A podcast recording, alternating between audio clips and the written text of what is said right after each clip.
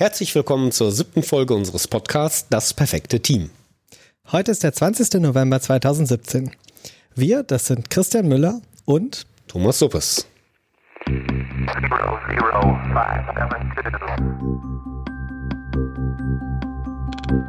How to build the perfect team.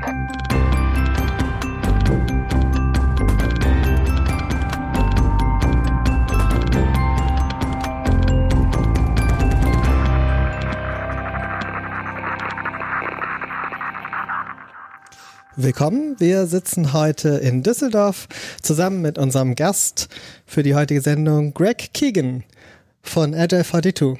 Hallo. Good evening. Da hat der Greg schon gleich auf Englisch geredet.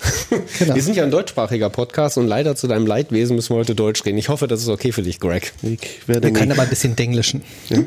Das können wir eh schon, glaube ich, ganz gut. Genau. ich werde mich bemühen. bemühen. Greg, Agile 42, Greg Keegan, wer bist du? Wer bin ich? Ja, ich bin ein Agile Coach bei Agile 42. Ähm, äh, ich beschäftige mich damit, in Organisationen zu gehen und zu helfen, die potenziell die, die einzelnen Mitarbeiter, die Teams und die Organisation rauszusehen, was sie können und wie sie besser werden können. Warst du schon immer Agile Coach? Nein, bevor ich äh, bei Agile 42 angefangen habe, war ich ein Scrum Master für sechs Jahre bei einer anderen Firma in Berlin. Und da habe ich die graue Haare bekommen. Das sieht man jetzt nicht. äh, in Berlin. Du kommst aber nicht immer aus Berlin, so deinem Slang nach zu urteilen. Hast du deine Wurzeln irgendwie noch woanders? Genau. Ich wohne allerdings drei, seit 30 Jahren in Berlin. Davor äh, bin ich in den USA geboren. Habe aber länger in Deutschland gelebt als in den USA. Hört man. ja, schön, dass du da bist. Äh, Agile 42, dazu bist du gekommen vor ein paar Jahren, glaube ich, war das. Ich bin jetzt gerade, ist, ist die Ende meines vierten Jahres bei Agile 42. Ähm, Agile 42 gibt es seit zehn Jahren und ich kenne den so lange. Ich, äh, sie waren bei meiner Firma äh, äh, damals und haben ein Training gemacht, wo ich gleich äh, gesehen habe, dass Scrum ist eine tolle Sache und dass ich ein Scrum Master werden wollte. Und wir haben immer äh, Kontakt gehalten. Und dann irgendwann haben sie gesagt, Greg, willst du nicht zu uns kommen? Und bis dahin hatte ich auch genug Erfahrung und äh, äh, ges- angesammelt und dachte ich, ja, jetzt wäre die Zeitpunkt. Das war dann so 2007 ungefähr, wo du dann zu Scrum sozusagen gekommen bist. Genau, das war der Anfang meiner mein Journey. Äh, Man kann aber auch noch weiter zurück, bevor ich von Scrum oder Agile wusste, war ich äh, habe ich als Entwickler gearbeitet und habe automatisch oder von Natur aus in so Sprints gearbeitet und immer das Ergebnis meiner Kunden äh, gegeben, Feedback eingeholt und weiterentwickelt. Kam einfach natürlich. Hm. Dann kam die Ausbildung zum Scrum Master, sechs Jahre als Scrum Master gearbeitet, mit einem Team. Mit mehreren Teams. Parallel. Parallel. War nicht ideal. Angefangen hat es nur mit ein und dann mit zwei. Und dann leider äh, sind die anderen Scrum Masters äh, entweder gegangen oder zu Entwickler geworden. Und dann musste ich dann vier Teams coachen. Dann irgendwann war es so, dass ich äh, die für zehn Teams bereitstellen sollte, was äh, der irgendwie eine Art Schmetterling dann war, wo ich oder man kann es auch anders betonen, äh, betonen aber ich, äh, das ist der saubere Version, wo ich einfach hinfliege und irgendwie mein Sauber ablege und wieder weggehe, äh, war nicht recht effektiv. Ähm, dann hatten wir doch noch ein zweites Scrum Master gefunden und dann war ich wieder dann auf vier Teams dann eingeschränkt, was immer noch nicht ideal war, aber die Teams waren schon länger, äh, äh, haben sich mit Scrum und äh, teilweise Kanban sich äh, äh, beschäftigt und waren etwas leichter zu coachen. Ein Manche. schlauer Mensch. Ich glaube, ein Kollege von dir hat mal gesagt, ein guter Scrum Master kann zwei Teams managen, ein exzellenter Scrum Master ein Team. Yes, yes, so ist es. A great Scrum Master. A great Scrum Master. Agile 42 bist du dann gekommen, eben vor vier Jahren.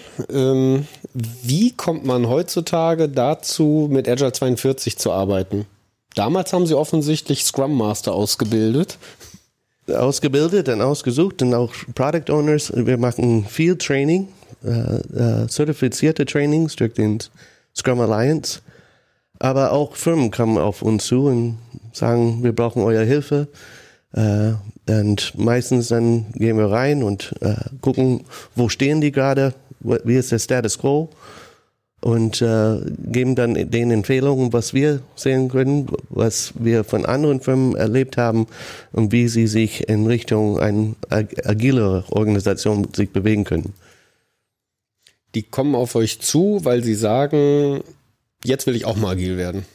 Ja, ja, oder? Und worauf wir dann fragen, okay, was mein, meint ihr damit? Oder was, was meint ihr mit agil? Zu welchem Ziel sollte es führen? Oft sagen sie aber, wir schneller zum Markt wollen oder wir wollen schneller ändern auf den, den äh, Markt und die, die äh, aktuelle Situation. Oder manchmal sagen sie, weil jeder andere das macht, wir wollen das auch mitmachen. Klingt gut. Ist im Trend. Ist es im Trend, ja.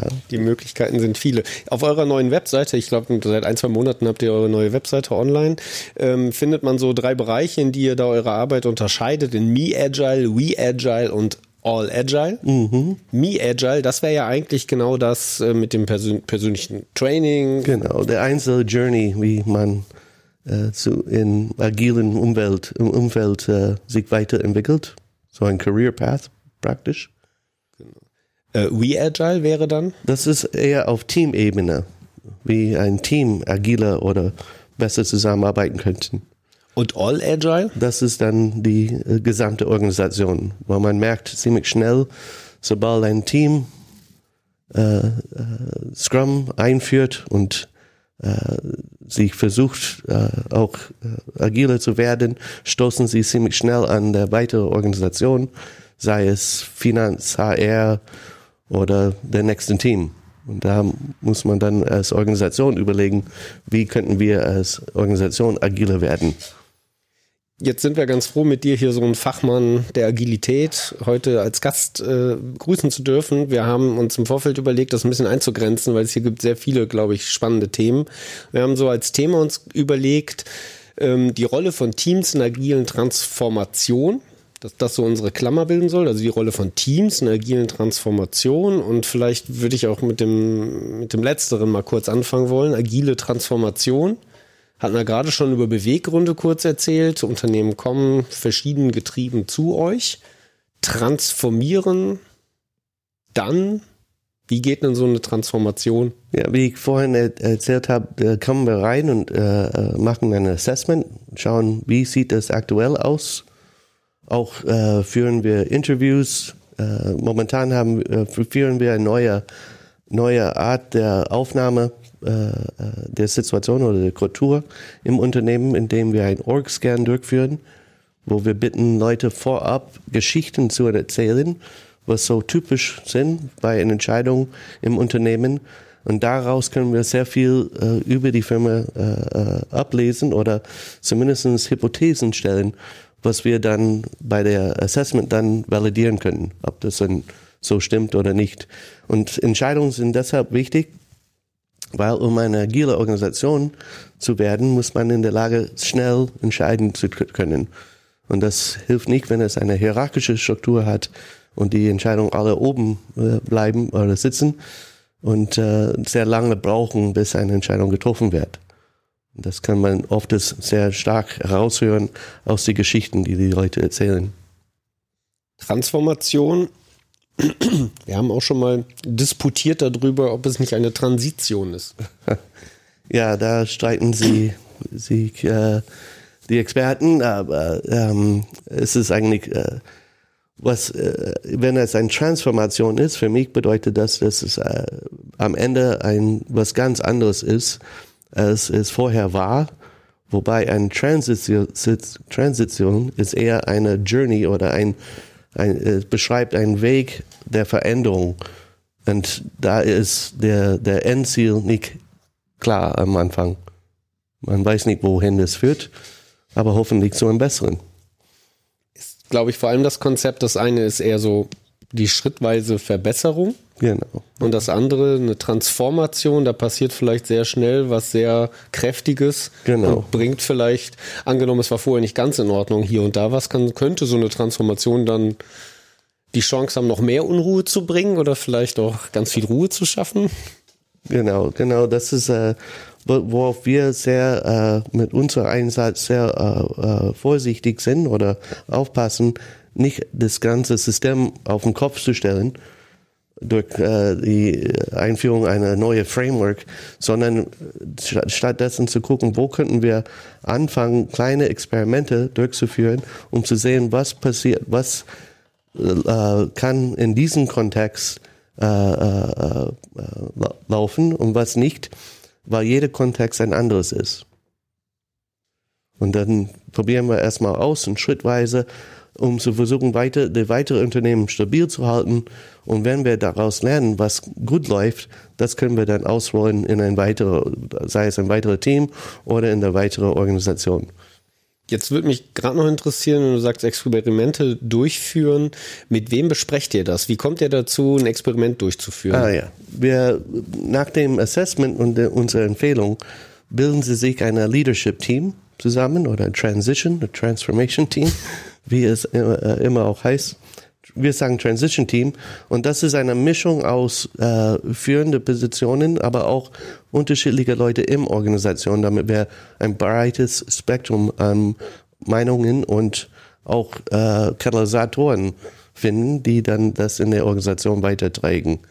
Mit denen äh, arbeiten wir ein Agile Strategy Map zusammen. Das ist, wo wir der Geschäftsziele nehmen, nicht äh, Agile als Ziel. Agile sollte der Mittel zum Zweck sein, der Mittel zum äh, äh, der Geschäftsziele, die das Unternehmen hat. Wir nehmen die vor und überlegen, welche Hypo ähm, äh, mögliche Erfolgsfaktoren würden das Unternehmen helfen, da näher zum ihren Ziel zu kommen. Und basieren daraus äh, äh, schauen wir, wo könnten wir dann experimentieren, um diese Hypothesen zu validieren. Das heißt, so ein Transition-Team wird gebildet? Das ist schon die erste Frage. Ge- Wird gebildet. Äh, Wie kommt das? Äh, Sucht ihr die aus? Sucht der CEO oder ein Strategieteam gibt's ja manchmal auch vielleicht in Unternehmen? Ja, das ist, äh, das suchen wir nicht aus. Wir sagen, ähm, das Unternehmen, dass Sie sollten Ihre Leute aussuchen, wer gut da reinpassen würden. Gut, was da reinpasst, sind Leute, die vielleicht nicht eine Führungsposition, aber Einfluss haben. Die sind, wie gesagt, die könnten dann später als Katalysator für das Thema, das, äh, indem sie Fragen beantworten, aber auch äh, das Vorleben, was man, wo man hin möchte. Ich finde das Naming aber ja ganz passend. Man will das Unternehmen transformieren, da hat man ein Ziel vor Augen, während ja dann die Experimente offensichtlich, wie es bei Experimenten eben so ist, unklar mit dem Ziel sind oder mit dem Ergebnis zumindest. Man weiß ja nicht, ob das Experiment klappt. Das heißt, das sind kleine Transitionen. Deshalb ist es ein Transitionsteam und dann hat man am Ende eine Transformation im Unternehmen geschaffen, wenn das irgendwann fertig ist. So finde ich, das passt das ganz gut zusammen von beiden Begriffen. Ja, das ist ein langwieriges Prozess. Das ist nicht, man kann das nicht einfach kaufen und Genau. äh, oder äh, von heute auf morgen, sondern es ist ein, ein Journey, was jeder Unternehmen auch äh, machen muss und jeder innerhalb des äh, Unternehmens. Ähm, und nochmal zu den Experimenten, da gehen wir ziemlich genau, indem wir die messbar machen und beobachten und schauen und basieren auf die empirischen Daten und die Ergebnisse, die wir haben, entscheiden, wie es dann weitergeht. Und das äh, Strategy Map wird immer wieder äh, reingezogen und äh, äh, gereviewt und zu sehen, wo stehen wir jetzt und was, was wäre der nächste Schritt, was wir als nächstes machen sollten. Und das macht das Agile da draus. Das ist immer im, in Bewegung, ist nie ein, ein, ein Plan im Stein gemeißelt, sondern wir wissen, wir müssen erstmal lernen und das entsprechend anpassen. Du hast gerade, Entschuldigung, die Messbarkeit angesprochen. Finde ich einen spannenden Punkt. So eine Transformation, Transition kann ja auch eine ganz emotionale Angelegenheit sein. Da kommen ja jemand von außen, ein Berater, kommen rein in eine Unternehmung. stoßen irgendwie Veränderungsprozesse an, dann ändern sich Dinge halt im Unternehmen, bei mir selber, meinem Arbeitsplatz, mit meinen Kollegen vielleicht.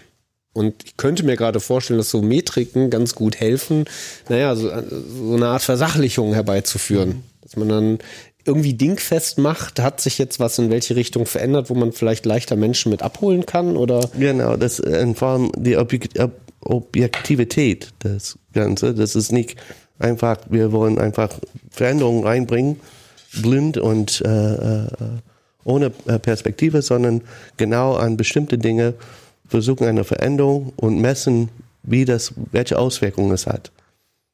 Allerdings äh, ist es für viele Unternehmen neu, wenn wir sagen, äh, sie wollen schneller äh, zum Markt, wie schnell sind sie jetzt? Und da wissen sie nicht. So, haben wir noch nie gemessen. Okay. Dann sollten wir dann dort anfangen, wie schnell sind sie jetzt? Und wenn wir was verändern, äh, welche Auswirkungen hat es? Hat es eine positive Auswirkung oder geht es in die ganz äh, andere Richtung? Das ist ja erstmal noch gar nicht weiter agil, oder? Also überhaupt erstmal sich klar zu werden, wie funktioniert mein Unternehmen, wie schnell bin ich am Markt vielleicht oder wie meine Innovationskraft, wie stark ist die eigentlich oder wie produktiv bin ich, was für einen Durchsatz habe ich. Das, daran ist, das ist ja noch nicht das Agile, das kommt dann eben, glaube ich, durch diese Mischung halt zustande, dass ich ein Transformationsteam habe und in Experimenten schrittweise mich an das Neue herantaste. Ja, in, in, in die Experimente da kann man auch äh, Elemente aus äh, verschiedenen äh, Methoden oder sei es Scrum oder Kanban mit reinbringen, um zu sehen, ob das dann das Unternehmen hilft.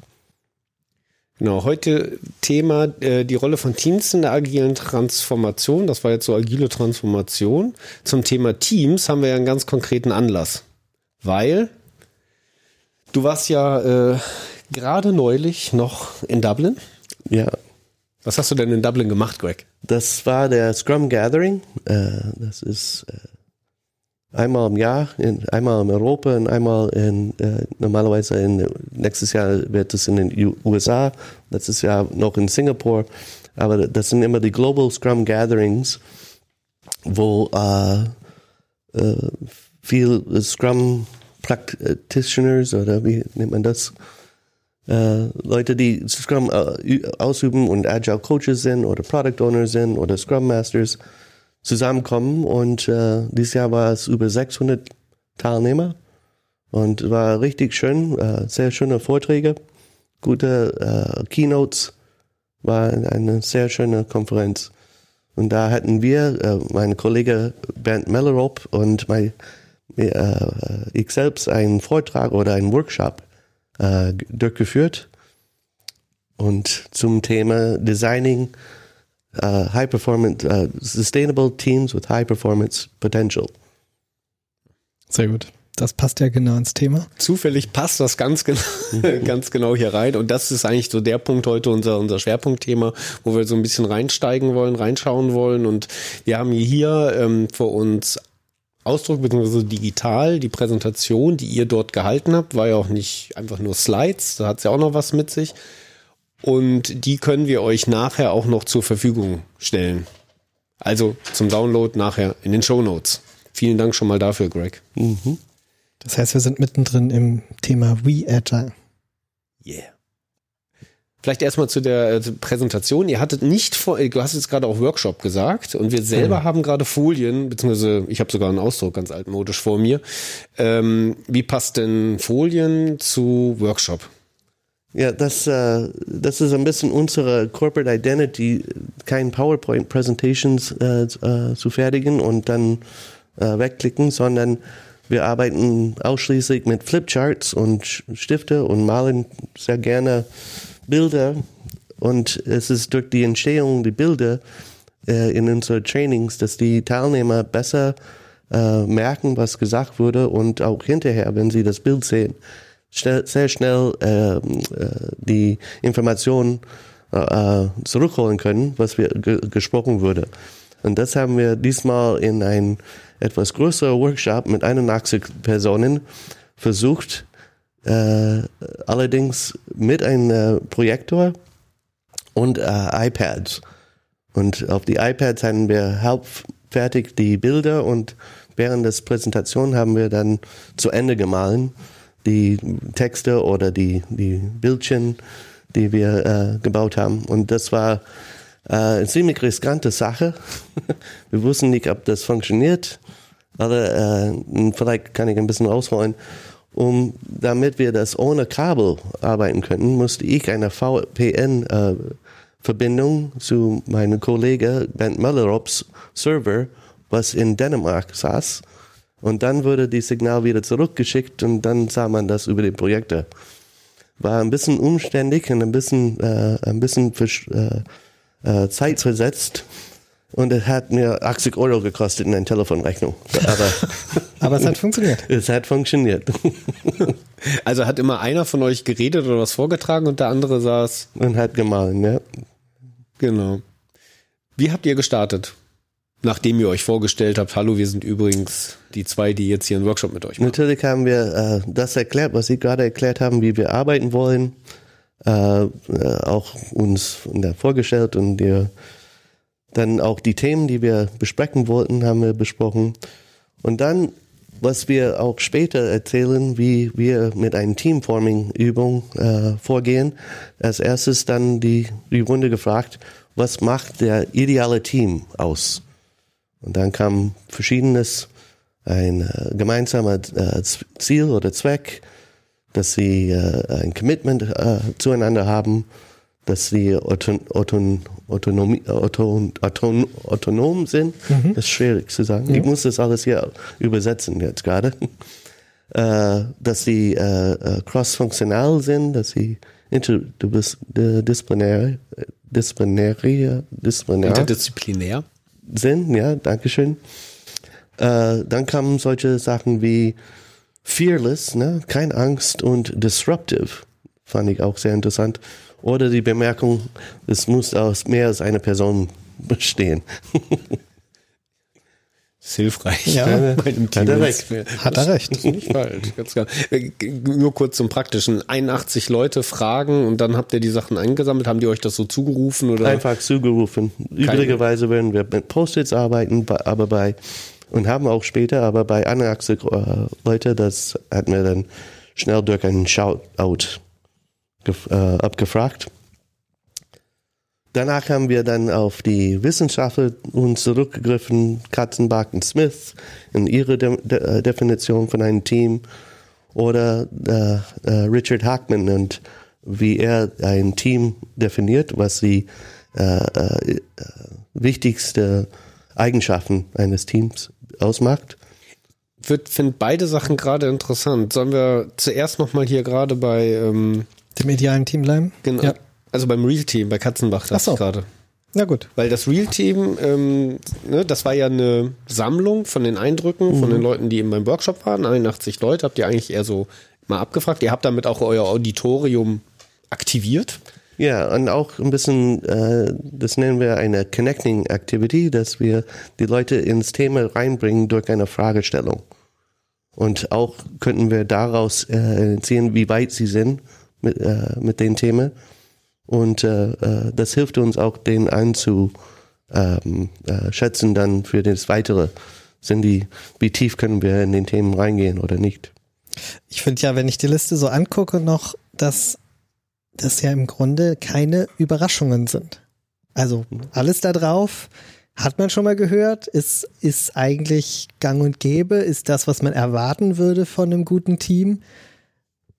Klingt erstmal so, als wäre das ganz einfach mit dem idealen Team. Na, du musst dir jetzt erstmal ja vorstellen, da sitzen ja lauter Profis wahrscheinlich Ja, in eben, aber Dublin. gra- ne? genau deshalb erwartet man ja jetzt eine Liste mit den, mit den Geheimen, mit den Geheimnissen der Welt, wie man ein Team zusammenstellt. Stattdessen lese ich hier Dinge wie Common Purpose. Also gemeinsames Ziel, wo man denkt, Immerhin an erster Stelle. Ja, ja, aber man denkt ja erstmal, ja nu, ich meine, das erwartet man doch so ein bisschen von einem Team. Also wäre jetzt mehr, mehr Zauber. Nein, ich finde es ja gut, dass es tatsächlich keinen Zauber gibt, aber im ersten Moment erwartet man das. Der Zauber steckt im Detail. Ja, mal natürlich. eben Common Purpose, ne? Ist ja ganz einfach. Genau. Äh, genau. So, ähm, kurz wieder zurück hier zu, Genau. dem, zu dem, dem, nach dem idealen Team kam es dann mit dem ähm, realen Real Team, die, die Definition. Sollen wir gerade mal kurz auf die Definition eingehen oder die wenigstens mal vortragen hier? Ja, da, wie, wie meinte vorhin, das Katzenbach und Smith, die haben ein Buch, The Wisdom of Teams, geschrieben, wo sie äh, ein Team oder wie ein Team von einem Real a Working Group zu einem Real Team sich hin äh, entwickeln kann.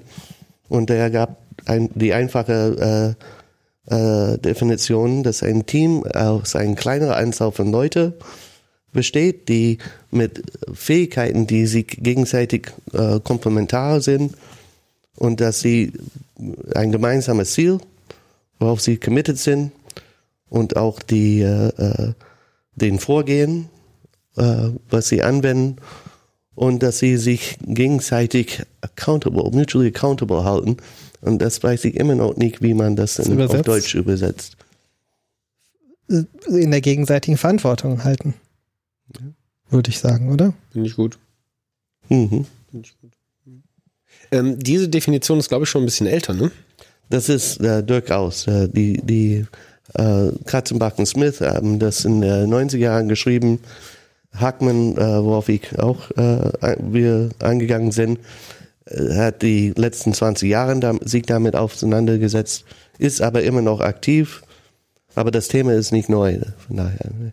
Ja, noch bevor das dann so richtig losging, 2001, und bis das dann mal hier auch in Deutschland bei uns alles so angekommen ist, verging ja noch ein bisschen Zeit, aber das, Ja, und äh, das, äh, das kommt eigentlich, äh, äh, eigentlich logisch her, weil früher konnte man viel mehr äh, in Einzelarbeit oder jeder äh, hat eine Spezialisierung, worauf wir sich fokussieren könnten und die Arbeit leisten. Und heute mehr und mehr sind die Probleme komplexer, dass kein einziger Individuum alles Wissen hat, um die Probleme zu lösen. Und deswegen sind Teams mehr und mehr wichtig heutzutage, weil, weil dann kommen die verschiedenen Köpfe zusammen mit die verschiedenen Expertise und können dann besser, bessere Lösungen liefern und bessere äh, Ergebnisse erzielen. jetzt hast du gerade schon Komplexität, das erfordert mehr Teamarbeit. Wenn die Arbeit nicht so komplex ist, ablaufgetrieben, kompliziert, muss man auch nicht unbedingt agil arbeiten, oder? Nee, nee, muss man nicht, muss man auch nicht in ein Team arbeiten. Wir hatten äh, gerade neulich auch eine Situation, wo ein Team sich als Team äh, bezeichnet, obwohl, äh, wenn man das ein bisschen näher reinschaut, war es nur lauter äh, Spezialisten, die zusammengearbeitet, eher als Working Group, ohne ein gemeinsames Ziel, aber äh, das Ziel, die Arbeit fertig zu machen, aber nicht irgendein ein gemeinsames Ziel für das Team zu erreichen. Wichtigste Unterscheidung vielleicht eine Teamgruppe. Ja. Einzelne Ziele, ich will einzelne Aufgaben erledigen, auch gerne zusammen. Ja, Ah, und, und das ist genau da der Unterschied zwischen einfach ein Working Group oder äh, äh, und ein Team, wo man richtig die Synergy, ja, was ein Team mit sich bringt, wo der das äh, Gesamte ist größer als die einzelnen Summe des Ganzen oder die, die ein Beitrag die einzelne. Das, äh, das, äh, wir vergleichen das oft mit äh, einer Gruppe von Personen, die an einer Bushaltestelle stehen. Vielleicht wollen die in die gleiche Richtung, aber die haben nichts miteinander zu tun und sind meistens nicht bereit, die anderen auszuhelfen. Das sieht man, wenn die einstiegen und die, die, die, die vorne, die, äh, die sich vorne äh, drängen, damit sie die äh, beste Plätze bekommen oder die Einzelplätze bekommen. Das ist bei Weitem kein Team. Ein besseres Beispiel für Team, und das haben wir auch zu Beginn unserer Präsentation, das ist ein Formel 1 Team und wie sie sich entwickelt haben über die Jahre und wie sie, jeder kennt den Aufgabe der anderen für den Fall, dass einer äh, äh, stolpert oder so, dass er reinspringen kann und die Arbeit von den anderen übernehmen könnte. müssen sich einig sein, hatte ich hier gerade noch geschaut, so ne, die, die Gerichtetheit, während die Gruppenmitglieder eben einzeln für sich additiv arbeiten können, kommt auch was raus. Gibt es da Missverständnisse oft so von diesem Verständnis oder wie weit ich, ist sowas? Also wo Leute sagen, nee, wir arbeiten doch schon längst als Team, Greg, was willst du hier von uns? Ja, ja, durchaus. Äh, ich kann das nirgends so, so festnageln, woran das liegt, aber es ist oft das, der, der Kontext an sich. Da, es gibt oft das äh, äh, individuelle äh, äh, Zielsetzung, was sehr stü- störerisch ist, wenn man versuchen will, dass die Leute zusammen an einem Ziel arbeiten, wenn sie ihre eigenen persönlichen Ziele auch noch gleichzeitig verfolgen, ist ein bisschen ein Widerspruch und äh, führt oft das, besonders zum Jahresende, kurz bevor diesen äh, äh, Performance-Gespräch, oft das äh, zum Streit und Konkurrenzverhalten und und es gibt auch an, äh, unterschiedliche anderen äh, Probleme, die man oder Herausforderungen, soll man sagen, die man erlebt, wie ein Team äh, zusammenbringt, sei es Free, Freeriding oder so, wenn einer glaubt in der Gruppe dann sich ein bisschen verstecken zu können und äh, nicht so viel äh, mitzunehmen. Äh, äh, es gibt äh, auch Fälle, wo eine, einige Leute sind sehr gut in dem, was sie tun. Und sie wollen aber nicht äh, mitverantworten für die Arbeit von anderen Leuten. Und das ist oft das schwer. Äh, das äh, ist der Scrum Master oder der Agile äh, Coach sehr gefragt, die Teams dabei zu unterstützen. Aber arbeitet ihr auch als Scrum Master in so einer Transformation oder sagt ihr, nee, wir sind hier nur die, wir sind die Coaches, das müssen andere machen? Wir lieben unsere Kunden, aber wir wollen die nicht verheiraten. Ja? Wir äh, versuchen, und das ist immer sehr wichtig zum Beginn, wo wir äh, über die Agile Strategy Map sprechen, dass wir versuchen, innerhalb des Unternehmens Leute auszubilden, die die Coaching und die Scrum Mastery übernehmen und das weiterführen, damit der Veränderung zum einen langfristiger ist, aber auch, dass wir dann rausgehen können irgendwann und zu den nächsten Kunden. Ich finde ja auch immer noch den, genau diesen Punkt der gegenseitigen Verantwortlichkeit wichtig für ein Team, weil das macht eine Gruppe auch natürlich nicht. Sich gegenseitig verantwortlich fühlen für das Gesamte, sondern nur für das, was man selber macht. Und dann passieren eben genau die angesprochenen Sachen auch, dass man sich verstecken kann in der Gruppe, was eben dann in so einer Teamkonstellation nicht so einfach ist, wenn man aufeinander achtet und miteinander im Gespräch ist und sich gegenseitig verantwortlich fühlt. Du meinst auch das Helfen und Unterstützen. So. Ja, in beide Richtungen, sowohl das Helfen und Unterstützen, aber auch das darauf aufmerksam machen, dass da vielleicht ein Ungleichgewicht herrscht, zweifelsfrei. Mhm. Das sind ja beides Aspekte, die passieren können. Ja, definitiv. Jetzt habt ihr, seid ihr nicht nur hier bei Katzenbach äh, stehen geblieben, du hast jetzt auch schon mehrfach Hackman gesagt. Genau, genau. Der Richard Hackman, der hatte eine schöne uh, Authority Matrix äh, äh, beschrieben, indem er die verschiedenen Ebenen von Selbstorganisation und das ist auch sehr wichtig, dass das Team äh, muss sich selber organisieren um die Arbeit und wird nicht gesagt, was sie tun sollten, sondern müssen das äh, selber erarbeiten. Und äh, er nennt, äh, es gibt vier verschiedene Ebenen. Zum einen, oder erstmal vier Funktionen, die erfüllt werden müssen, damit die Arbeit erledigt wird.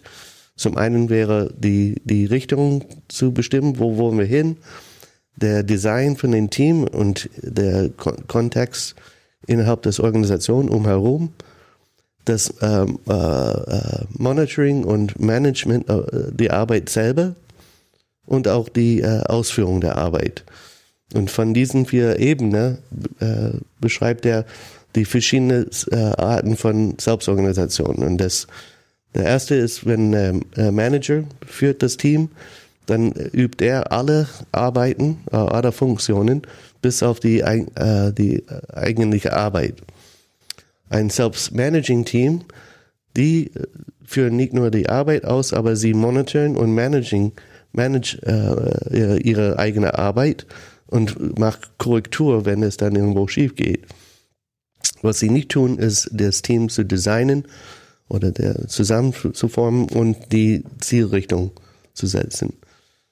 Eins, der nächste Ebene wäre selbst äh, Designing Team, wo das Team, wie gesagt, äh, wie der Name sagt, sich selbst designt. Das heißt, sich selbst formiert, sich selbst äh, aussucht, welche Leute brauchen wir, um die Arbeit zu leisten. Und das, äh, und das dann auch noch zu monitoren und managen, auch in, in die Ausführung natürlich. Aber was sie nicht tun, ist die Richtung, wo sie hinwollen, zu bestimmen. Und das letzte wäre Self-Governing Teams, wo die alle diese Funktionen dann äh, in sich hat, haben. Nur zur zeitlichen Einordnung, wann wurde das Modell ähm, formuliert? Äh, wann ist der Hackman? Äh, Ungefähr? Ja, auch, äh, auch in den 90er um. Aber der, der hat noch mehrere äh, Bücher geschrieben. Das ist nur was in äh, Leading äh, Teams ist äh, der, der Titel des Buches. Äh, ihr hattet das Ganze unterschrieben oder übersch unterschrieben, überschrieben unter Self-Organization. Genau, weil das die verschiedenen Ebenen beschreibt. Ich finde da ganz, ganz spannend mal noch aus der Praxis gefragt, wie häufig siehst du denn sowas? Also gerade die Self-Governing-Teams. Ah, ja. Ich glaube, das scheint, scheint mir doch Wir- toll zu sein. Ja. Wir sehen die erste beide Variante sehr häufig äh, und versuchen äh, mit, äh, mit manchem Glück, dass wir zu den dritten kommen. Und warum können wir noch später erzählen? Ich kann auch ein Beispiel, äh, ähm, was wir auch auf den Gathering erzählt haben äh, und wie wir dahin gekommen sind, äh, gleich beschreiben. Aber es ist oft ist es Managed-led Teams, was ein, zu ein Problem führt, wenn man die äh, Selbstorganisation äh, unterstreichen möchte oder stärken möchte. Und auch äh, äh, letzten Endes ein, ein mehr stärker agiles Team bringen will, weil wir wollen, dass die Teams in der Lage sind, Verantwortung selbst zu übernehmen und die äh, und auch die Arbeit selbst zu, zu managen und zu umsetzen. Und äh, das ist sch schwierig, wenn das, äh, wenn das Team immer noch vom Manager geführt wird und wartet, was sie äh, auf was sie tun sollen und oder nicht bereit sind, Sachen, äh, Aktionen äh, oder äh, anzutreten und die Verantwortung zu tragen, wenn immer jemand anderen da ist, der äh, das für sie tut. Ich würde mal fragen wollen, der Manager ist ja heute so ein bisschen in Verruch geraten. Der wird in der agilen Welt, der taucht genau sowas auf. Ne? Das ist ja, Ja. schon so ein schlechtes Beispiel. Oh, der Manager kümmert sich oder bestimmt alles. Ne? Gibt es Manager in der agilen Welt noch? Ja, sicherlich. Ich kam gerade letzte Woche war, äh, war ich auf eine andere Konferenz, der Manage Agile ne- heißt. Und da ist es immer wieder ein großes Thema dort. Und man muss vorstellen, äh, als Manager ist man immer fokussiert auf, auf die äh, Aktionen, die Tätigkeiten, die gefü- ausgeführt werden und die Ergebnisse, die erzielt werden. Und der ist äh, beschäftigt mit Kontrollieren und, und die Leute zu sagen, was sie zu tun haben. Und sehr stark in dem Bereich. Und wir wollen, in, äh, was zu einer ag- agile Organisation führen würden, werden der Fokus gewechselt. Weg von Managen und äh, Micromanaging, äh, was die Teams tun, hin zu Coachen und Leading äh, als äh, Leader äh, äh, im Organisation, indem er die, äh, die Umfeld und äh, um den Team oder um den individuell so äh, herrichtet, dass die die richtige Erfahrung treffen. Und dann braucht er nicht mehr äh, zu kommen, um, ob sie die richtigen Aktivitäten oder Aktionen durchführen. Das kommt von alleine, wenn die verstehen, wie es hier funktioniert, wie, wie ist der richtige Weg hier äh, zu arbeiten. Und das sollte viel stärker der Fokus von Leuten, die wir jetzt in Management Position sehen, hin mehr zu Coaching. Es hat auch eine längerfristige Wirkung, als einfach jemand zu sagen, hey, das hast du falsch gemacht, mach das so und dann äh, kriegst du das. das. Der Person wird nicht unbedingt davon lernen und wissen beim nächsten Mal, wenn er das Problem hat, wie er reagieren sollte. Also die Manager unter unseren Zuhörern müssen jetzt keine Angst haben, dass wenn Agile 42 in das Unternehmen kommt, sie erstmal empfehlen, die ganze Management-Ebene rauszuwerfen. Nein, nein, im Gegenteil. Es ist auch bei denen, dem, äh, wo wir suchen, wer wäre gute Coaches oder gute Leute, die das dann voranbringen, äh, nachdem wir gegangen sind. Die sind genau gefragt. Und es gibt ja dafür im Zweifel zwei neue Funktionen, die jemand annehmen kann als vorheriger Manager. Ja. Ist wahrscheinlich ein eigenes Thema. Genau. Kümmert ihr euch auch drum? Gibt's sehr wahrscheinlich werdet ihr das auch irgendwie mit Workshops begleiten innerhalb der. Absolut, absolut. Und äh, auch der Wechsel äh, in den Einsatz und auch den Mindset und wofür sie jetzt sehr gefragt sind und wie sie am besten die Teams unterstützen können. Die Authority Matrix übrigens aus 86 bereits. 86. Ja. Cool. Boah. Ganz schön alt. Ganz schön alt.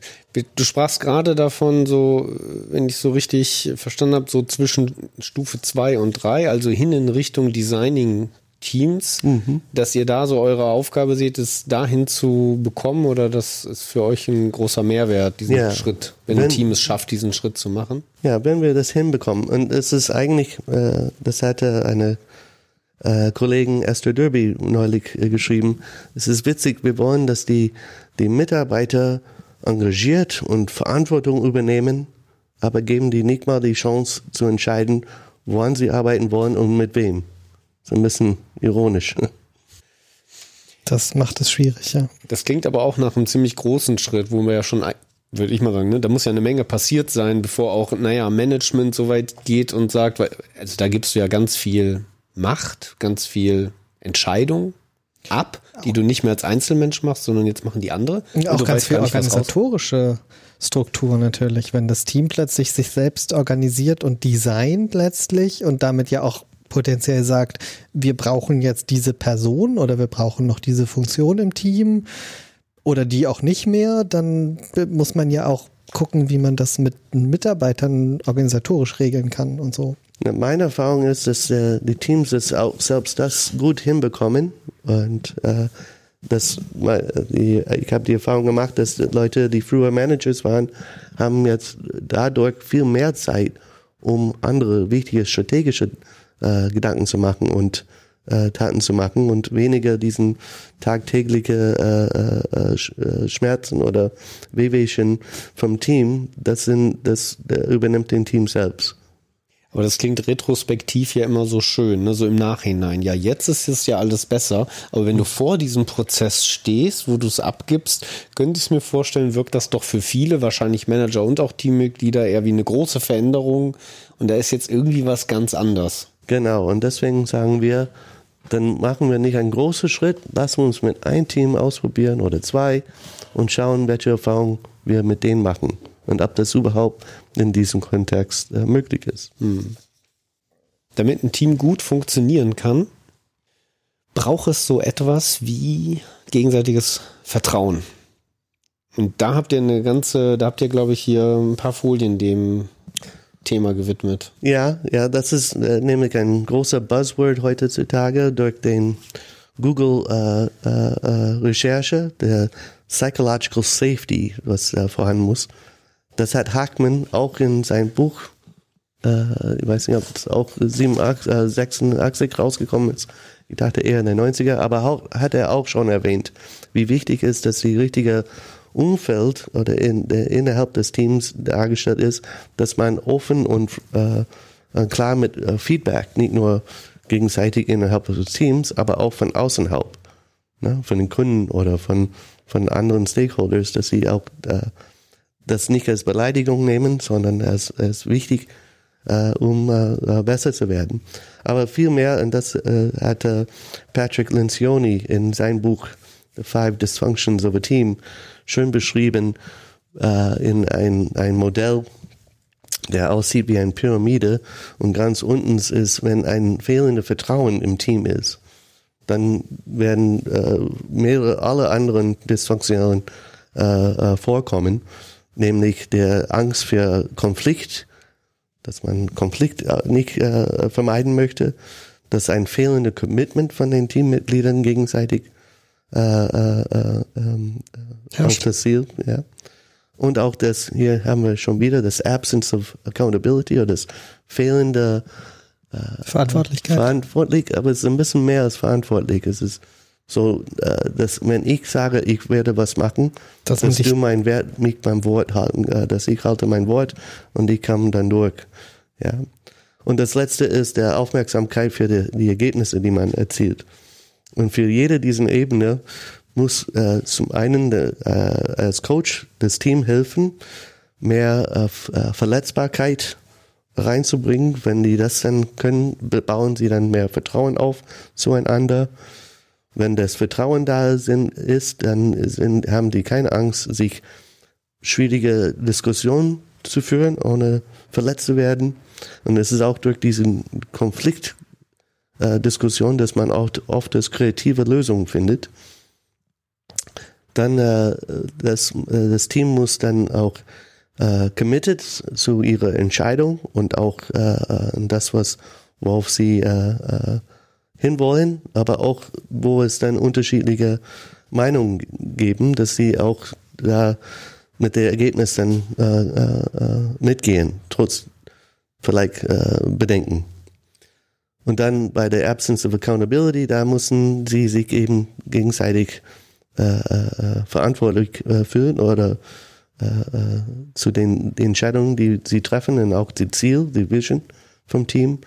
Und dann natürlich auf die Ergebnisse achten und äh, fokussieren und auch feiern, wenn die gut sind. Oder äh, retrospektieren, wenn die nicht so gut sind. Und das sind sehr wichtige Punkte.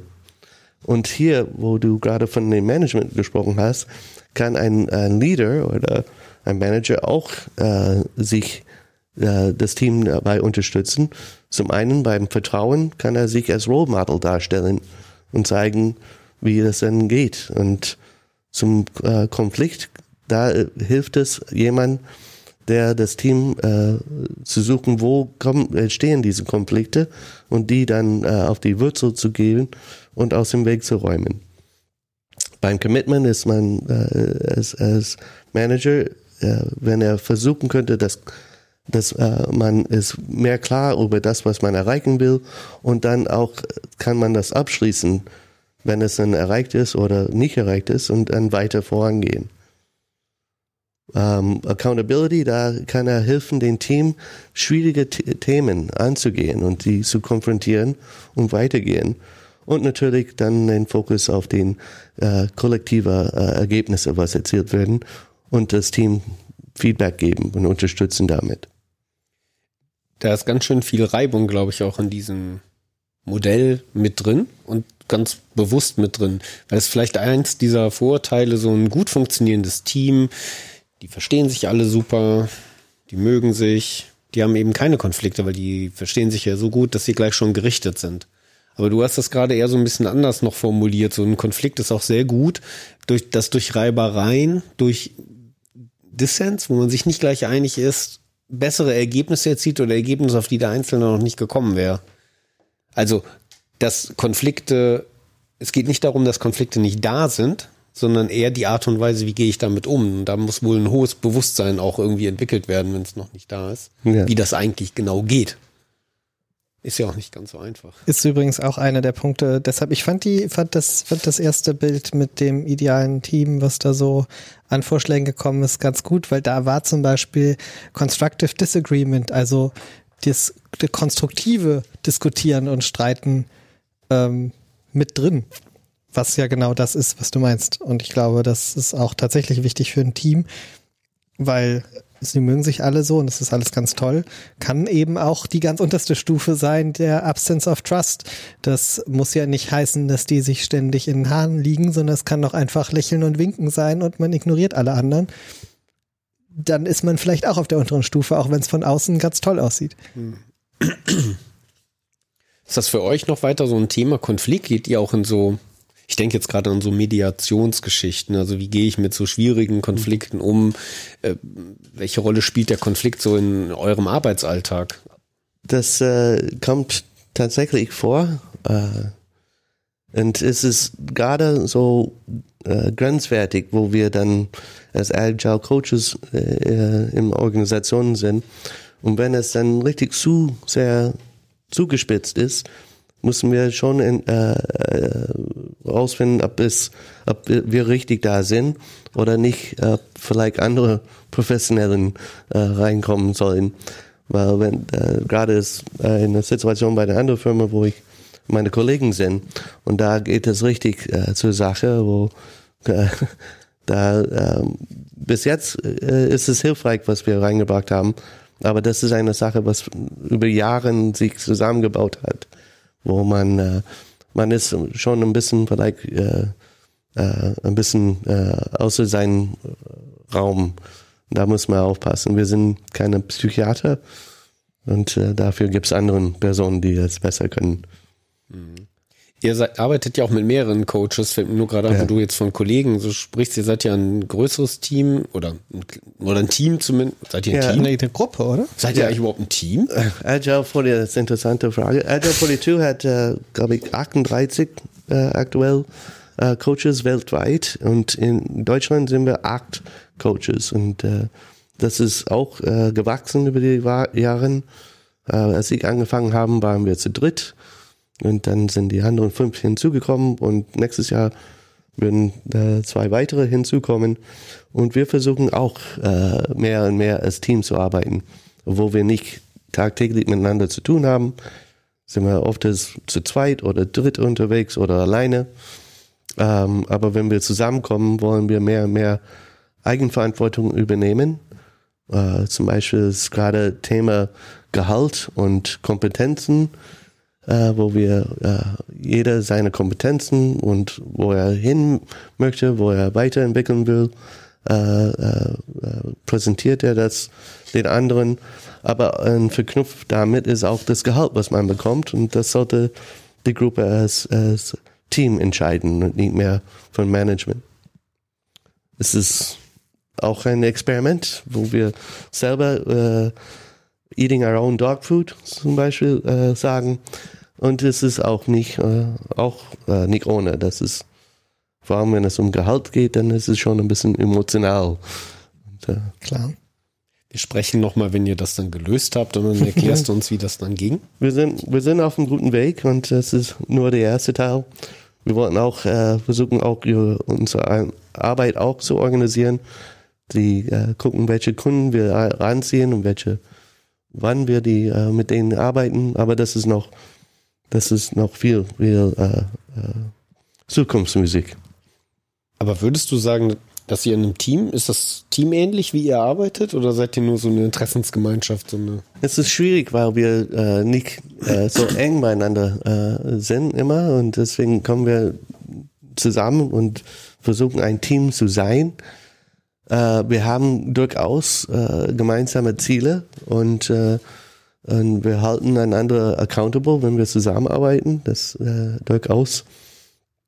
Ähm, und äh, das fehlt uns nur das in ein Teamgefühl zu bekommen, obwohl wir äh, oft das, äh, äh, nicht äh, miteinander direkt zu arbeit, arbeiten, sondern nur ab und zu mal zusammenkommen.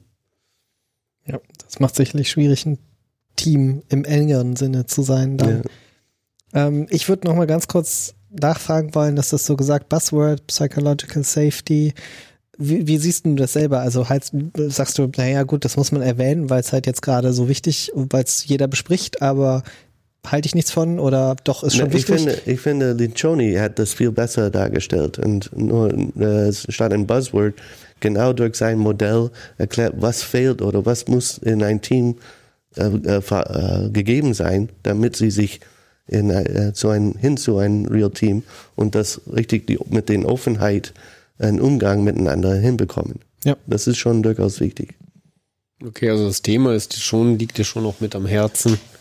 Aber man muss damit halt auch was tun oder arbeiten. Und da, eine wichtige Sache ist diese Selbstorganisation oder das äh, hinzubekommen, das Team ist nicht eine Sache, was über Nacht passiert. Man kann die Leute nicht in einen Raum zusammenstellen und Tour zumachen und selbst organisiert euch. Ne? Das geht nicht. Das ist ein längerer Prozess und da wird da auch ähm, seine Schwierigkeiten, seine Sprünge und wieder äh, Rückschritte äh, äh, bekommen äh, haben.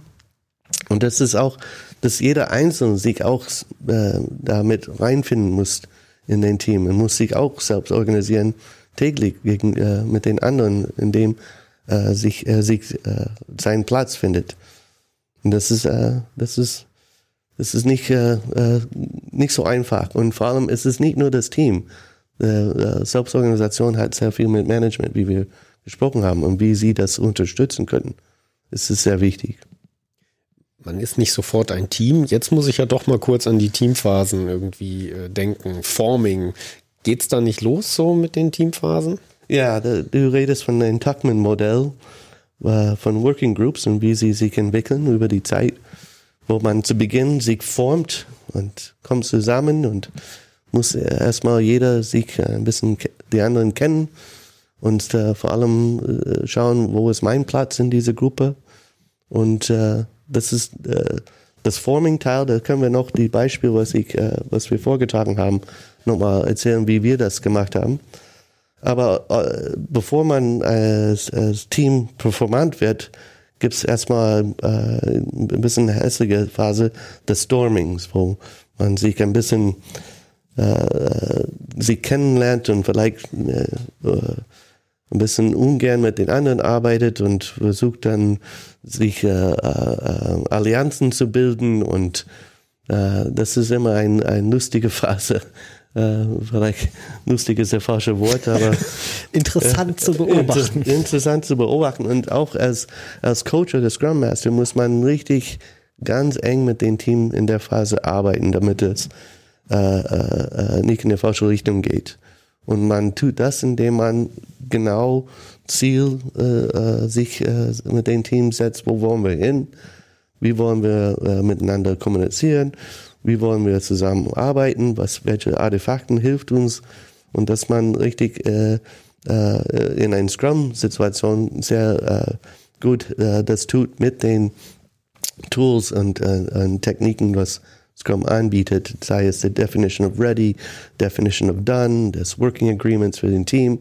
Das hilft dem Team in den Phase des Normings hinzubekommen, wo sie auch durch die Ritualen, äh, die äh, mit den Daily Scrum oder die Review Meetings und die Retrospective in diesen fixen Meetings, durch diesen Ritualen lernt man Teams die Normen oder die Wege miteinander gut äh, äh, auszukommen und die Verhalten, die das unterstützen, äh, nochmal festzuhalten und, und immer wieder zu üben. Die le- letzte Phase, das Performing, das schaffen die wenigsten äh, Teams.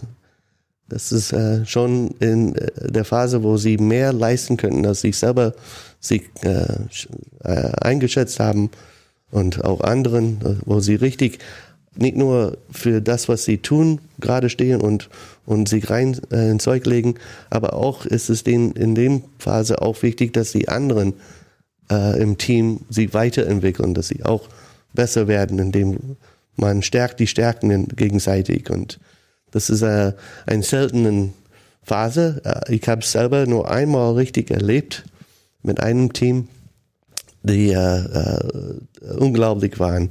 Und das war, äh, ich war der Scrum Master, habe es äh, erstmal übernommen von meiner Kollege und weiter 113 Sprints zusammen gemacht mit denen und die waren bei Weitem ein High-Performance-Team.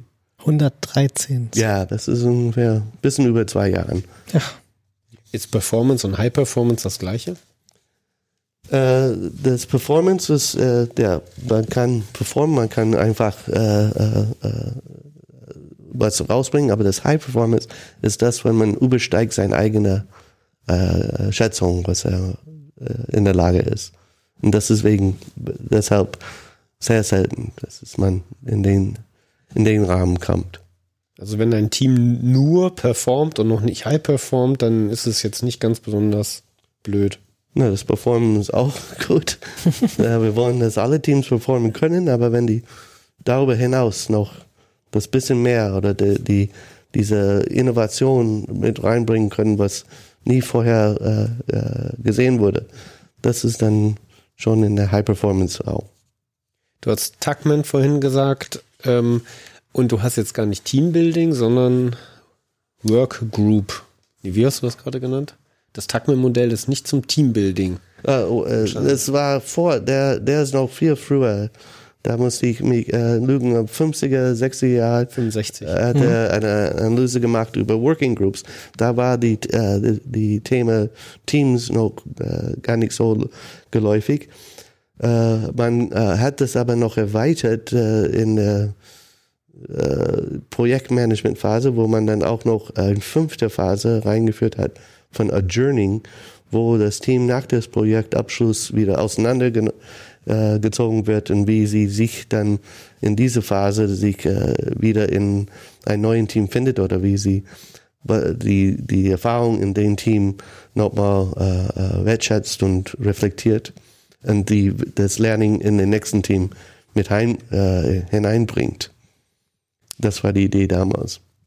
Projektteams, ähm, würdest du sagen, dieses Modell ist denn noch irgendwie, kann man mit dem noch was anfangen heutzutage? Es kommt darauf an, das ist, äh, wie gesagt, es äh, hängt von dem Kontext ab. Und äh, da gibt's unterschiedlichste Konstellationen. Idealerweise würde man äh, nicht in diesem Konstrukt arbeiten. Und oft ist es man mehr mit einer Produktentwicklung und braucht dies, diesen künstlichen Konstrukt nicht. Das ist manchmal für die Abrechnung äh, interessant, aber äh, heutzutage bauen wir oder äh, haben wir eine Dienstleistung, was wir über längere Jahre äh, äh, bauen.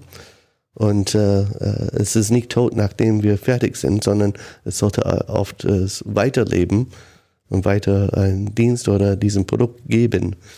Deswegen ist äh, Projekt ein bisschen unpassend. Aber es gibt andere Bereiche, wo das dann äh, durchaus noch passt, wenn es dann abgeschlossen wird und oder übergeben wird und das Team kann sich auf andere Themen äh, äh, äh, konzentrieren. Idealerweise würde das Team trotzdem noch in, intakt halten und kann einfach das nächste Projekt einnehmen.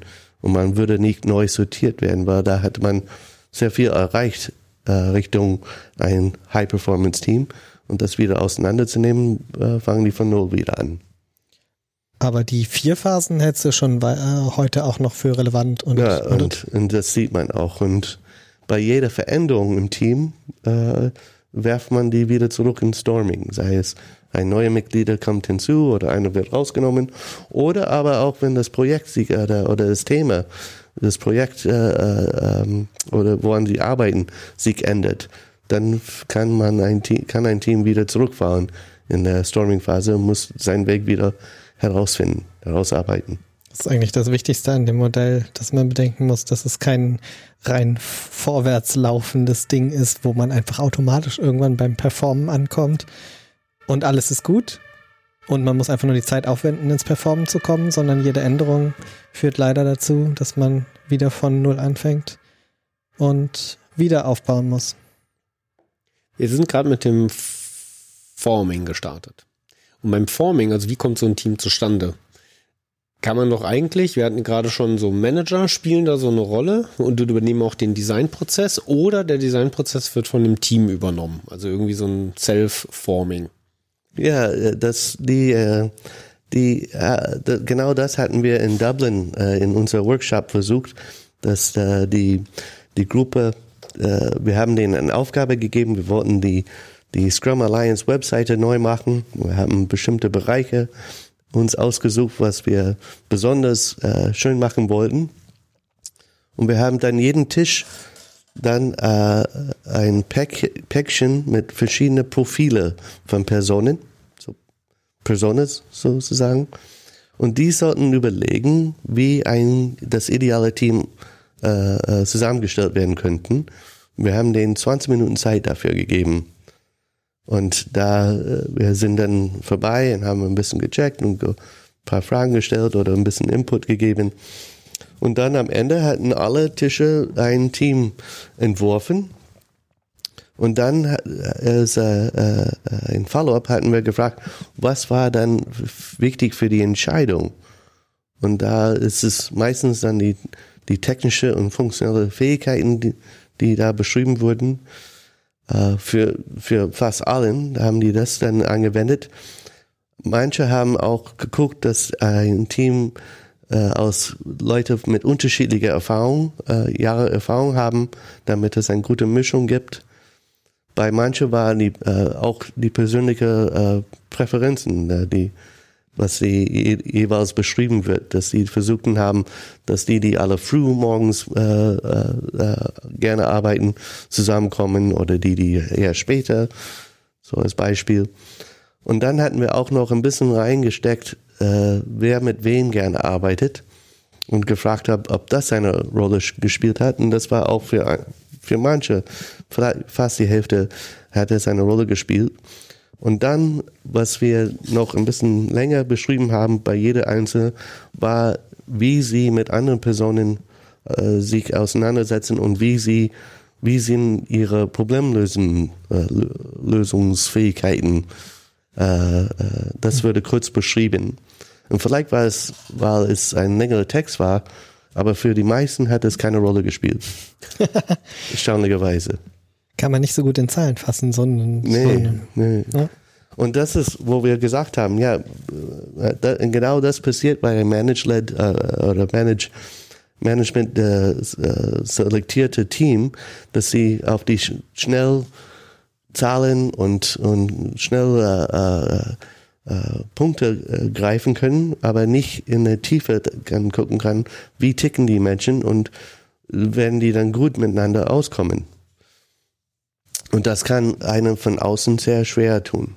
Und äh, danach hatten wir dann unseren Weg beschrieben, wo, oder zuerst vielleicht einen Schritt davor, ich hatte schon erzählt von Esther Derby, wo sie meinte, dass es ironisch ist, man engagierte Mitarbeiter nicht diesen Entscheidungen überlassen, überlasst.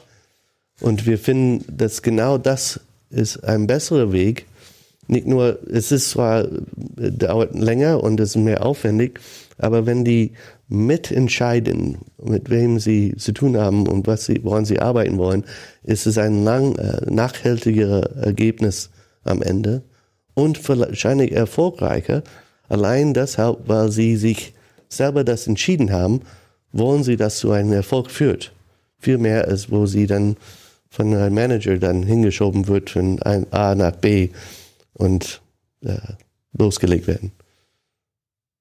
So, was wir wenn wir in einer Situation, in einem Kontext sind, wo das möglich ist, wir sitzen sehr lange mit dem Management zusammen und äh, beschreiben das, auch ein bisschen beruhigen, die Ängste, die sie haben, äh, was dann kommen könnte. Und als Ergebnis äh, stellen wir eine Art Definition of Done. Wenn die Teams geformt sind, welche Kriterien wären dann wichtig, dass sie erfüllen? Und so könnte dann ein bisschen aus Management-Sicht die Rahmen beschrieben für das Team, was sie in, woraus sie entstehen sollten und äh, was nicht. Und da ist oft das, äh, in unserem Fall die Größe des Teams, die, äh, das Wissen und äh, Fähigkeiten im Teams, dass sie eine diverse Gruppe sind, dass sie unterschiedlich äh, äh, in Erfahrung und Zeit innerhalb des Firmens mit sich bringen sollten und dass sie auch end-to-end äh, in der Lage sind zu liefern mit so wenig Abhängigkeiten wie möglich. Und letztlich, und was wir noch bei der Scrum Gathering als Bonusfrage gestellt haben, war, was vielleicht noch fehlt und dass jedem Team auch ein Scrum Master und ein Product Owner haben könnte, kommen von den Zuschauern. Logischerweise. Ja. Es ist wichtig aber, dass man so wenig wie äh, äh, möglich, damit das Team nicht zu sehr eingeschränkt ist. Es ist ein bisschen der Goldilocks Goldilocks Rules, dass man genau das richtige Mischung hat und auch nicht so viel und nicht so wenig, nicht so heiß und nicht so kalt. Ist, das- ist das für euch so eine universelle Definition of Done für Teamforming oder Das, das war gerade in diesem Kontext, ich muss eins, äh, noch in, in diesem Fall, wovon wir hier berichtet haben, war noch ein, dass der Teams gleichmäßig verteilt sein musste über drei verschiedene äh, äh, äh, Locations. Das klingt ein bisschen komisch, aber es war das Problem, dass die, das Wissen sehr äh, stark in bestimmte äh, äh, Städte waren und wir wollten absichtlich das aufmischen, dass die Wissen überträgt in den Teams an den anderen Standorten. Und deswegen haben wir zu Beginn das, äh, das noch als äh, äh, Bedingung verknüpft. Zwei Jahre später, kann ich ein bisschen vorgreifen, Spoiler, hat das, äh, äh, das Unternehmen nochmal dasselbe Übung gemacht, aber mit den einer Änderung, dass die co-located, dass sie in einem Ort sein sollten, weil die wussten, das wäre noch besser sein und bis dahin waren auch die Wissen stärker verteilt, wo sie das dann auch können, könnten. So, bevor eine, ein so ein Teamforming-Event ist es sehr wichtig, alle Fragen und Ängste nochmal zu äh, adressieren. Und deswegen hatten wir zu Beginn noch mehrere Town-Meetings, haben wir die genannt, wo wir aus die äh, äh, äh, zum Teil vor Ort, also aber auch über Videoübertragung Zeit für den äh, Mitarbeitern äh, gegeben, Fragen zu stellen und zu, zu äh, äh, ihre Sorge loszuwerden. Und da, das war äh, gut, um an- auch dort äh, die Leute ein bisschen zu beruhigen. Danach, dann, als es dann der Tag kam, äh, es war insgesamt eine Offsite über drei Tage mit, glaube 40 Leute waren wir insgesamt. Und wir haben dann begonnen mit einfach einer äh, Aufwärmübung, wo wir verschiedene Fragen gestellt haben, die begannen mit, äh, magst du Fußball? Und dann würden die Leute zusammenkommen, die Fußball mögen und die, die es nicht mögen, eher weiter wegstehen. Und dann haben wir äh, das auf äh, einfache Fragen, dann eher auf die Arbeit bezogene Fragen und am Ende eine Frage, wo die alle zeigen können, wie sehr sie glauben an das, was sie tun. Und noch eine Frage, ob sie glauben, dass äh, wir ein erfolgreiches Ergebnis erzielen könnten in den Tag. Und da waren die sehr nah beieinander und das war ein guter An äh, Beginn, dass die Leute ein gutes Gefühl hatten, dass es dann eine gute Sache wird. Dann haben wir natürlich die, die Definition of Done, was wir vor- vorhin besprochen haben, was die, die Einschränkungen oder die Constraints, die Rahmen, in dem sie arbeiten. Und zu Beginn hatte ich auch erzählt von der ideale Team, da haben wir den auch gefragt, wie sie das sehen.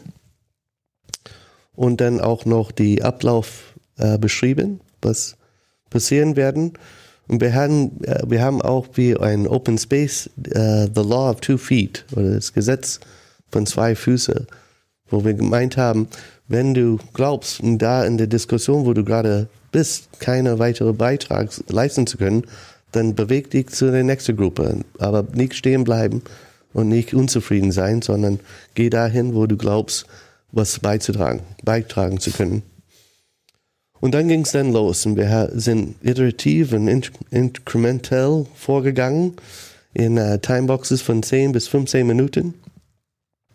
Am Ende, äh, es war nicht ganz streng genommen, sondern wo wir gespürt haben, jetzt wäre ein guter Zeitpunkt, haben wir einen Stopp gemacht, gebeten, dass die Gruppe erzählen, wo sie gerade sind, ob sie den äh, Definition of Done erfüllen oder ob sie irgendwelche äh, Announcement hatten oder äh, äh, Bitten an die restlichen Gruppen.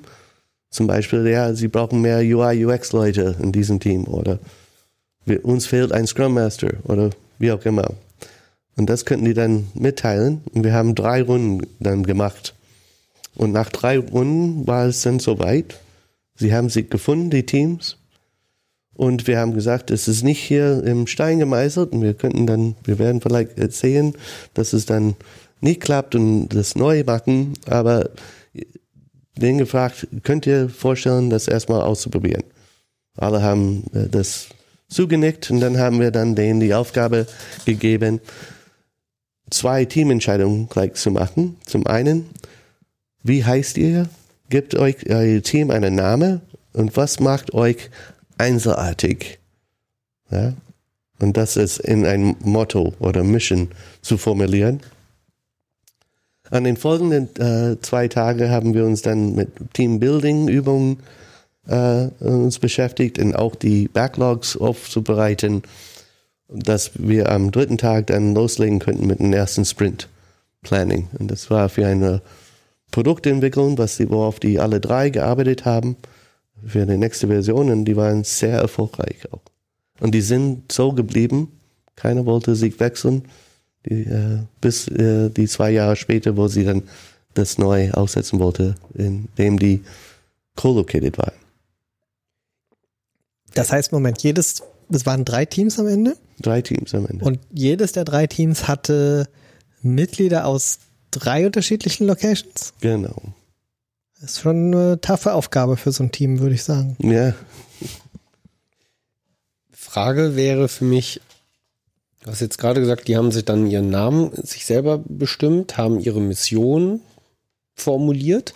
Dann seid ihr später ins Backlog reingegangen und das konkrete Aufarbeiten. Das heißt, es gab nicht vorher schon Product Owner, die zum Beispiel gepitcht haben um ihre Bereiche, sondern auch die Inhalte haben Ja. sich erst damit geformt. Äh, Dankeschön, das habe ich äh, übersehen oder äh, ähm, äh, vergessen zu erwähnen. Es gab zu Beginn ein Product Owner und er hatte schon äh, gesagt äh, zu Beginn des Tages, wo er mit der Vision von dem Produkt, wie es sich entwickeln sollte. Aber nur einen. Nur ein für drei Teams. Wir haben ziemlich schnell rausgefunden, dass das nicht geht und der ist nie erreichbar. und dann nochmal das Team, die Teams damit konfrontiert und die haben dann aus ihrer Gruppe dann jeweils ein Product Owner benannt, der das dann und der eigentliche Product Owner äh, wird dann äh, CPO und er arbeitete eng mit diesen Gruppe. Aber das war eine Erfahrung, was wir mit dem Team machen mussten, dass sie das dann äh, rausgefunden haben. Der CPO dachte, der könnte es schaffen, aber das ist schon schwer. CPO, also Chief Product Owner. Chief Product Owner, ist das jetzt so eine Art Subteam? Sind die auch schon wieder ein Team? Also die drei Product Owner und der Chief Product Owner? Ja, das ist eine Art äh, Product Owner Team, wo sie sich äh, alle zu dritt dann sich um den Backlogs für den drei Teams. Sie haben ein gemeinsames Backlog und das musste dann als Team dann aufbereitet für den Teams und auch äh, für die Plannings und zusammen. Ja.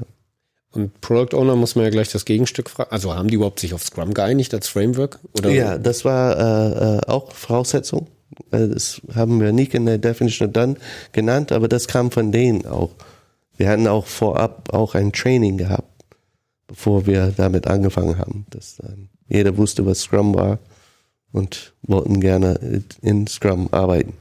Dann wäre ja die letzte, meine Anschlussfrage noch, gab es dann auch drei Scrum Master oder gab es auch einen Chief Scrum Master? Nee, äh, es gab drei Scrum Masters und wir haben den begleitet, die ersten, glaube ich, vier oder äh, fünf Sprints und haben die Scrum Masters ausführlich gecoacht und geho- unterstützt. Standen die denn miteinander noch in Kontakt? Ja, ja, und haben voneinander gelernt. Und vor allem war die größte äh, äh, Herausforderung, war diesen getrennte Daily Scrums abzuhalten, damit das effizient ge- abläuft. Und die Task Breakdown, die waren nicht immer zusammen. Äh, Wir haben versucht, aber die Sprint Changes, ich glaube jede zweite, dass sie dann nochmal alle drei äh, Teams zusammenkommen und das abhalten. Aber das kann recht, recht teuer werden mit der Zeit. Und die haben dann, mussten Wege finden, wie die, die Kommunikation innerhalb des Teams äh, äh, gut unterstützen könnten und das, diese Erfahrung äh, miteinander ausgetauscht. Jetzt reden wir eigentlich schon damit, wie geht das auch mit mehreren Teams, ne, an einem Produkt halt äh, zu Mit arbeiten. verteilten Teams. Mit verteilten Teams. Ganz viele eigene Themen eigentlich. Äh, genau, aber das ist, Aber ist sollte gut. eigentlich Aber gar ist nicht gut. das Thema heute sein. Es wird ein dreistündiger Ja, Podcast sein. Ja, im Moment sind wir ja noch ganz okay in der Zeit mit einer Stunde 17, aber wir müssen es auch nicht übertreiben heute. genau, also ihr habt den Self-Selection-Prozess hier so äh, vorgestellt. Genau, und wir haben dann die Gruppe gefragt zum Schluss, woran wird das hier scheitern oder äh, weshalb denkt ihr, dass das äh, nicht funktionieren würde? Haben dann den Feedback bekommen, äh, dass, äh, dass die Leute sie alle ihre, nur ihre Freundin äh, wählen würden. Äh, die Frage kam, dass sie vielleicht nur ein Team von Rockstar sich bildet. Äh, und was, was sollte man tun, wenn einer dann äh, gehen würde und oder gehen muss? Wie entscheidet man das? Und äh, war interessante Einwände. Äh, wir haben gesagt, ja, dass diese Ängste oder diese Bedenken hatten wir auch, aber nichts ist äh, passiert von dem, was er. Es kam ande, äh, eigentlich alles anders, als äh, man befürchtet hatte. Das interessante Feedback äh, am Ende war, na, wieso haben, habt ihr mit uns das falsch machen lassen und dann uns erzählen, wie das richtig zu machen ist mit den Self-Select? Aber es war ein interessanter Kom äh, Feedback. Zu den äh, Dysfunctions, das habt ihr nach dem Self-Selection-Prozess abgefragt? Abgefragt, was, worum glauben Sie, dass dieses scheitern wird? Die Gruppe beim Scrum Gathering. Haben wir gefragt. Ach, beim Scrum Gathering. Ja. Ja. Sorry, ich war jetzt beim Ja. Self-Selection mit den Teams Nee, da nee, damals. nee, nee, nee. Und das klang für mich so nach Self-Fulfilling Prophecy. So haben wir jetzt toll mit euch rumgeworkshopt, aber Mhm. es geht natürlich schief. genau. Könnt euch schon mal darauf vorbereiten, dass hier wird schief gehen. Nein. Nee, genau, ja. Das war so im Wesentlichen das, was ihr gemacht habt, ne? In Dublin? Das ist das, was wir vorgetragen haben, ja, genau. Und äh, äh, es gab noch ein, ein kleiner äh, äh, Scherz zum Ende. Wir hatten da verschiedene kleine Puzzle und wir haben gebeten nach Feedback.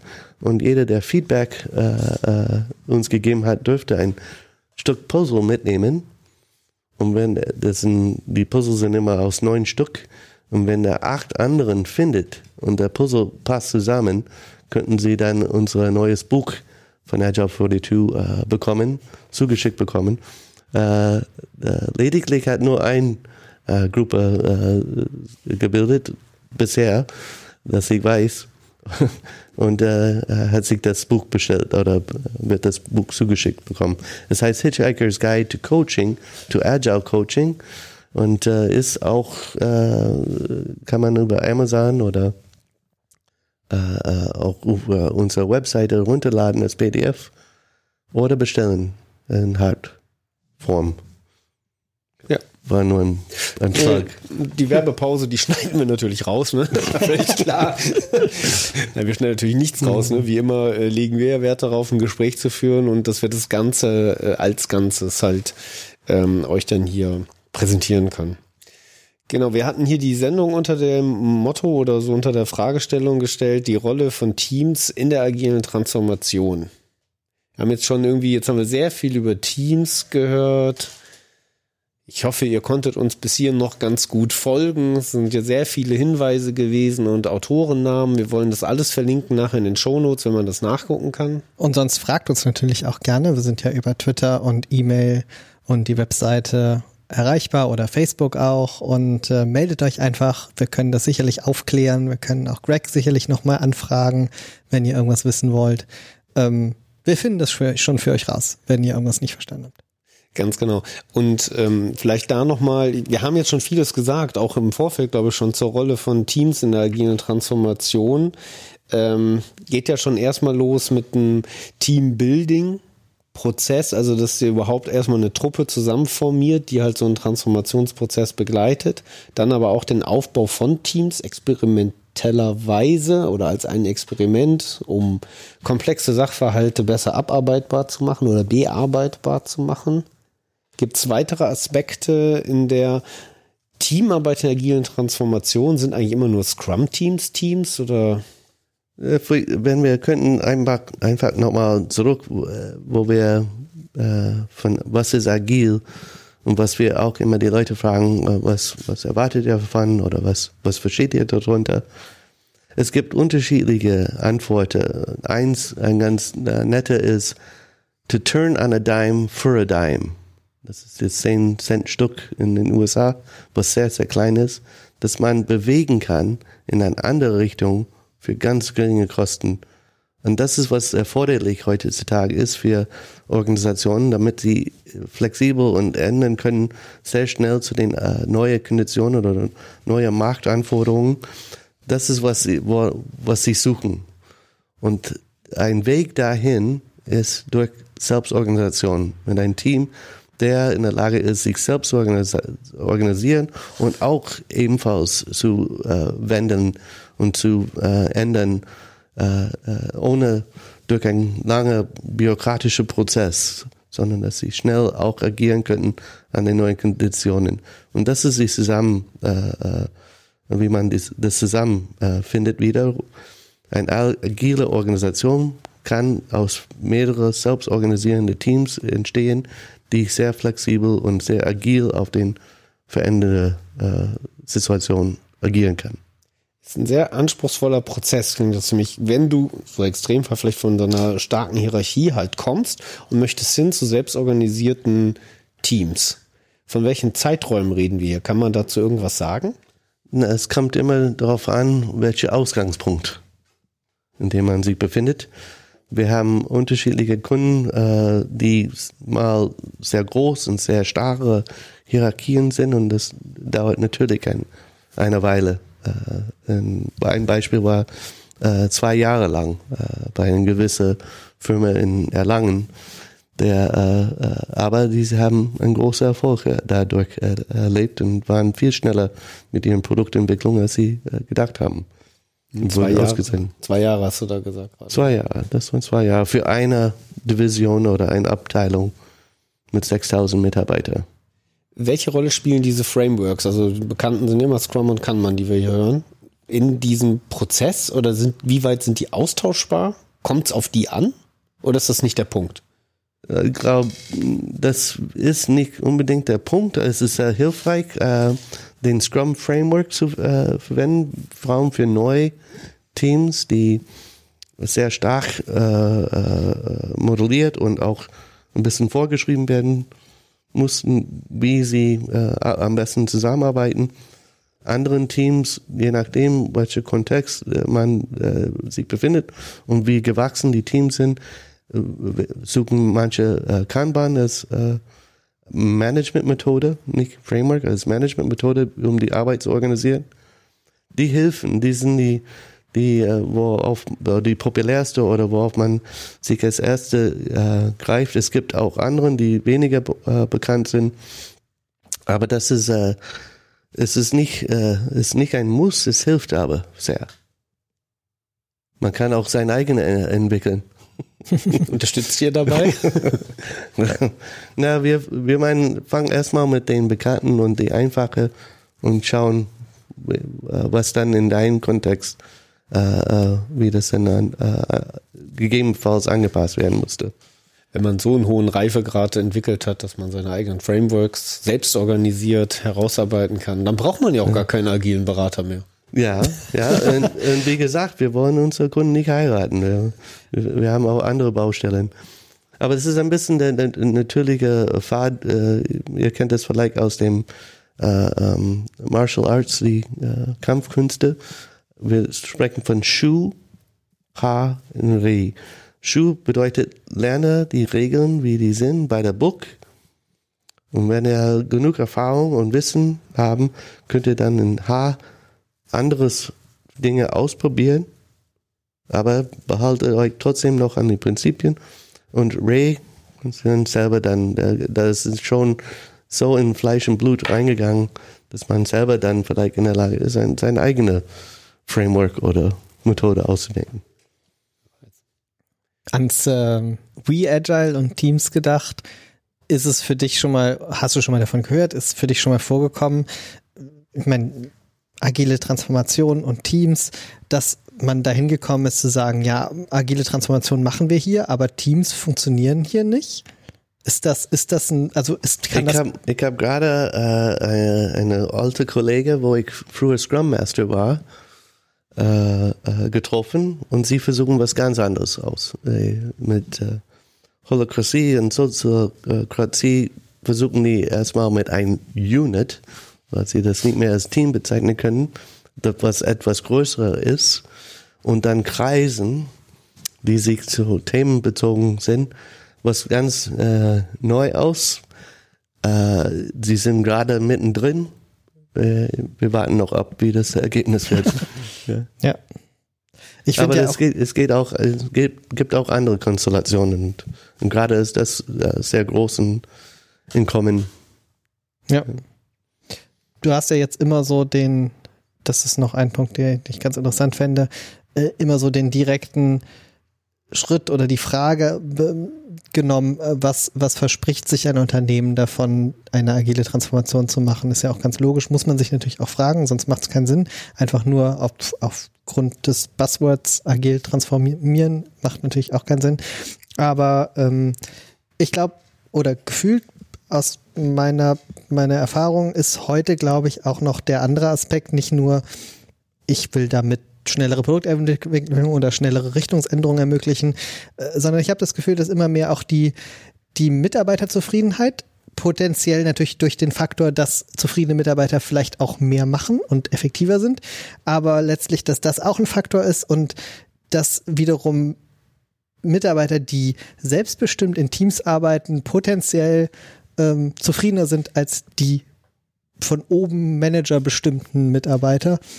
Darauf wollte ich kurz mal eingehen, wie du das siehst, ob das Ja. auch ein Faktor ist. Ja, absolut, absolut. Das ist ähm, häufiger nicht der, der Grund, ob- obwohl das ist schon ein oder einmal erwähnt, wenn wir reinkommen, die wollen äh, glückliche Teams haben. Wo ich meine, okay, das, aber für mich ist es eher ein Byproduct, eine, ein äh, Nebeneffekt, äh. Effekt, was kommt. Und das ist auch logisch.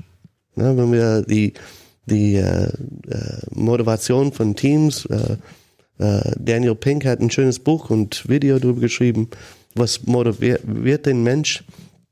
Zum einen ist es ein Purpose, ein, ein Ziel. Das haben Scrum-Teams oder das haben äh, Teams äh, als Voraussetzung, um ein Team zu werden. Ein klares gemeinsames Ziel. Man hat Autonomie. Man kann selber entscheiden. Das ist dann die Selbstorganisation. Das sieht man dann auch. Es ist eingebaut in den Scrum Framework ist äh, auch. Und als letztes, äh, sich zu verbessern, Mastery, dass ich lernen, was Neues lernen kann, auch in ein Scrum Framework, in ein selbstorganisierende Teams, dass ich lerne, was Rex und mir auch passiert und auch unterstützen kann, damit wir gemeinsam in den Ziel erreichen. Das ist einfach eingebaut und das ist eigentlich das Schönste. Äh, und, und auch seit äh, ich damals angefangen habe, das, äh, ähm, das meist äh, erfüllende Aspekt als ein Agile Coach, wenn man Teams dahin bringt und die richtig das genießen und, und lieben die, äh, die, die, die Arbeit und wie sie miteinander arbeiten können. Das ist äh, sehr zufriedenstellend oder es ist, macht mich immer zufrieden oder glücklich. Das ist doch ein super Schlusswort. Klasse. Wer will nicht zufrieden und glücklich sein Genau. und bei der Arbeit und die richtigen Dinge gemeinsam erarbeiten Und was Neues lernen. und was Neues lernen? Greg, fand ich klasse, dass du dir hier heute Zeit genommen hast. Toll, dass Ja, du vielen, da vielen warst. Dank. Ich glaube, wir sind ganz schön tief hier so reingegangen in die Themen. Ich hoffe, ihr konntet uns einigermaßen folgen. Ne? Sonst nochmal der Verweis auf die Shownotes oder fragt bei uns nach. Äh, wir versuchen zu beantworten und freuen uns eh auf Kontakt mit euch. Würde ich sagen. Bis zum nächsten Mal.